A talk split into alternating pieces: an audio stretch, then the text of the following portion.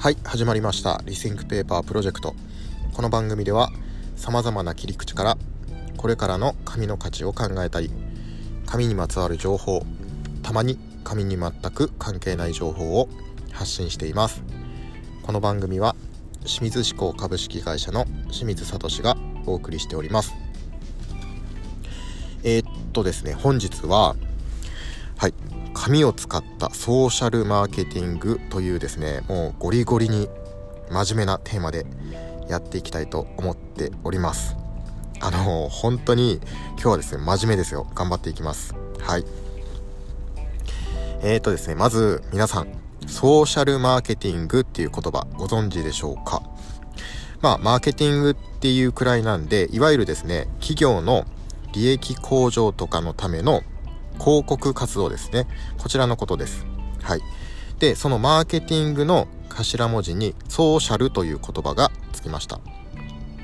まあ今ではですね、SDGs みたいな言葉がテレビでも普通に話題に上がるようになってきてですね、社会的にいいことをするっていうことが、まあイコール企業の価値の向上につながるという風潮がありますよね。で、えっ、とですね、株の売買、株の売り買いの世界でも ESG 投資という言葉が出てきています。はい。もうこのですね、英語の頭文字の羅列シリーズ、もうやめてほしいですよね。ESG です。はい。この ESG とは、環境、社会、企業統治の3つの言葉を意味します。で、えっ、ー、と、この ESG 投資というのは、この環境、社会、企業統治に対していいことをしている会社に対して、えー、投資をしていこうということですね。そういう考え方です。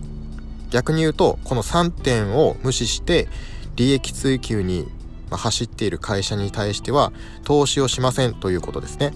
これが、まあ、顕著に出ているのが石油業界ですね。はい。まあ、これまでの資本主義経済の、ま原動力ともいえる石油業界に対して投資をするのは悪だとするのが、まあ、今の資本主義経済というわけです。まあ、この ESG 投資っていうのは日本ではまだまだ進んでいませんがヨーロッパなんかではかなり進んでいるようです。はい。これまではですね企業っていうのは投資家に対して財務情報の開示を行ってきました。えっ、と、財務情報っていうのは、まあ、いくら儲けてますとか、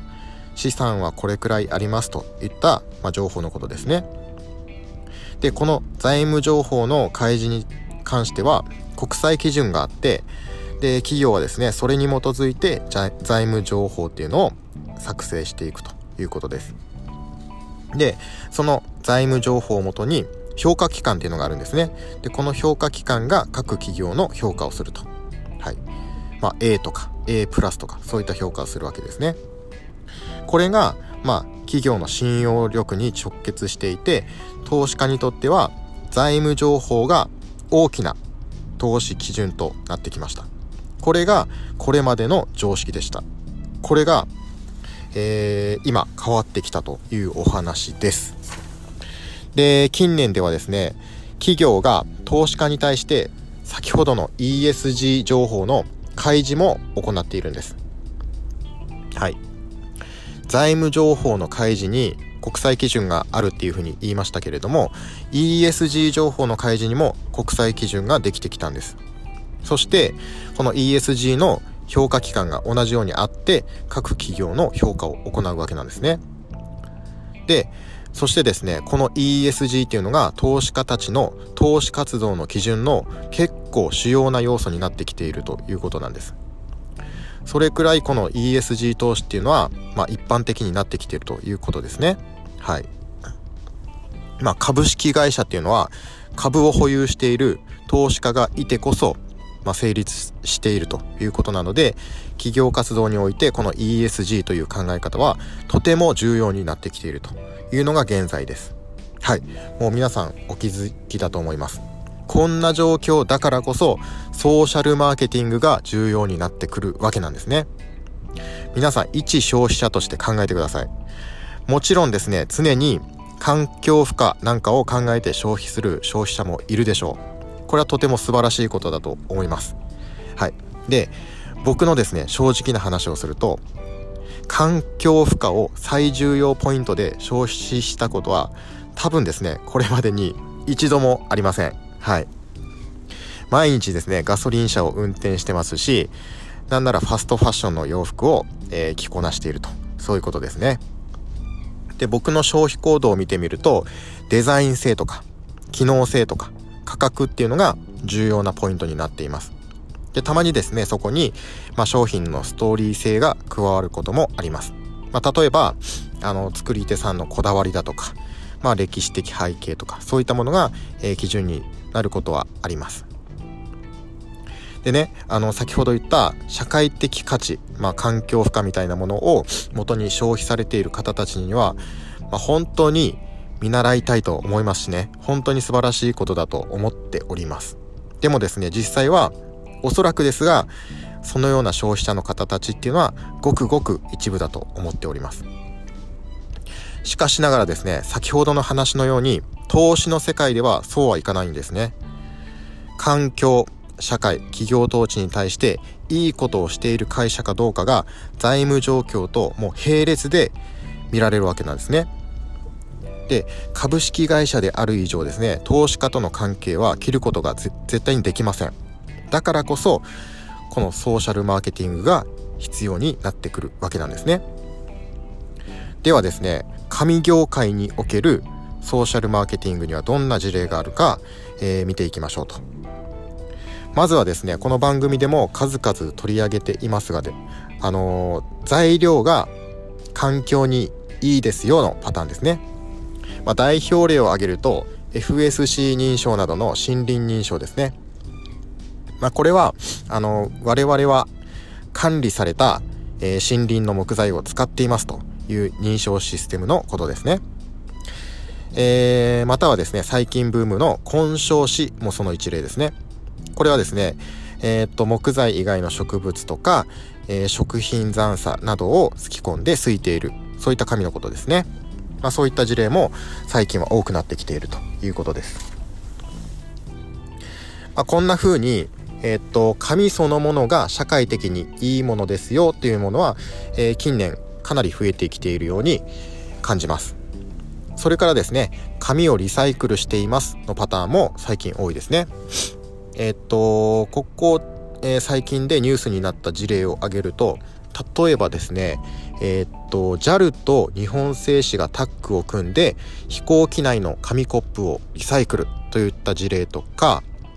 えっ、ー、と、あるいはですね、ユニチャームさん。ユニチャームが、えっ、ー、と、再生紙の紙おむつを発売という事例が、ま、ニュースになっていましたと。で、この紙のリサイクルっていうのは、まあ、以前から当たり前にありましたけれども、これまで以上に加速しているというふうな印象を受けますと。あとは、えっ、ー、と、プラスチックの代替として紙にしましたっていうパターンも結構ありますね。でこれは紙ストローなんかが、えー、代表例として挙げられますとこのようにですね紙を使ったソーシャルマーケティングがもう各地でめちゃくちゃ勃発しているんですねで企業っていうのはもう先ほどもまあ投資家との関係で言った通りある程度コストをかけてでもソーシャルマーケティングをしたいというふうに思っているわけなんですねでまあ、その背景はですね、えっと、社会的にいいことをしていないと株式市場で評価をしてもらえないつまり投資をしてもらえないからなんですね。でそんな時にリサイクルとか脱プラとつなげやすい紙っていうのはソーシャルマーケティングをするにあたってめちゃくちゃ入りやすい素材と言えるんですね。どうですか皆さん。紙ってねまだまだ可能性のある素材だと思いませんか？あのー、話が飛ぶんですけれどもこの番組の趣旨っていうのは現代における紙の価値を再定義するなんですね。個人的にこの社会的価値と紙の相性の良さは結構重要な現代における紙の価値なんじゃないかなというふうに思っております。そしてですね紙っていうのはあくまで素材なのでこの可能性の幅がめちゃくちゃ広いんですね。で社会的価値と紙の融合で例えばでねこれまでになかった紙が生まれたりとかこれまでになかった使い方をされるんじゃないかなまあえー、むしろしていきたいなというふうに個人的に思っております。はいちょっと長くなってしまったんですけれども今回はですね紙を使ったソーシャルマーケティングというテーマで、えー、話してきました、えー、いかがったいかがだったでしょうか？かなり珍しくですねゴリゴリに真面目に話してまいりましたと。はい。えっ、とこれかこれからもですねたまにはこんな風にえっ、と真面目な感じでお届けしていきたいと思っております。はい、えー、それではですね今回はこの辺で失礼いたします。最後までご視聴いただきましてありがとうございました。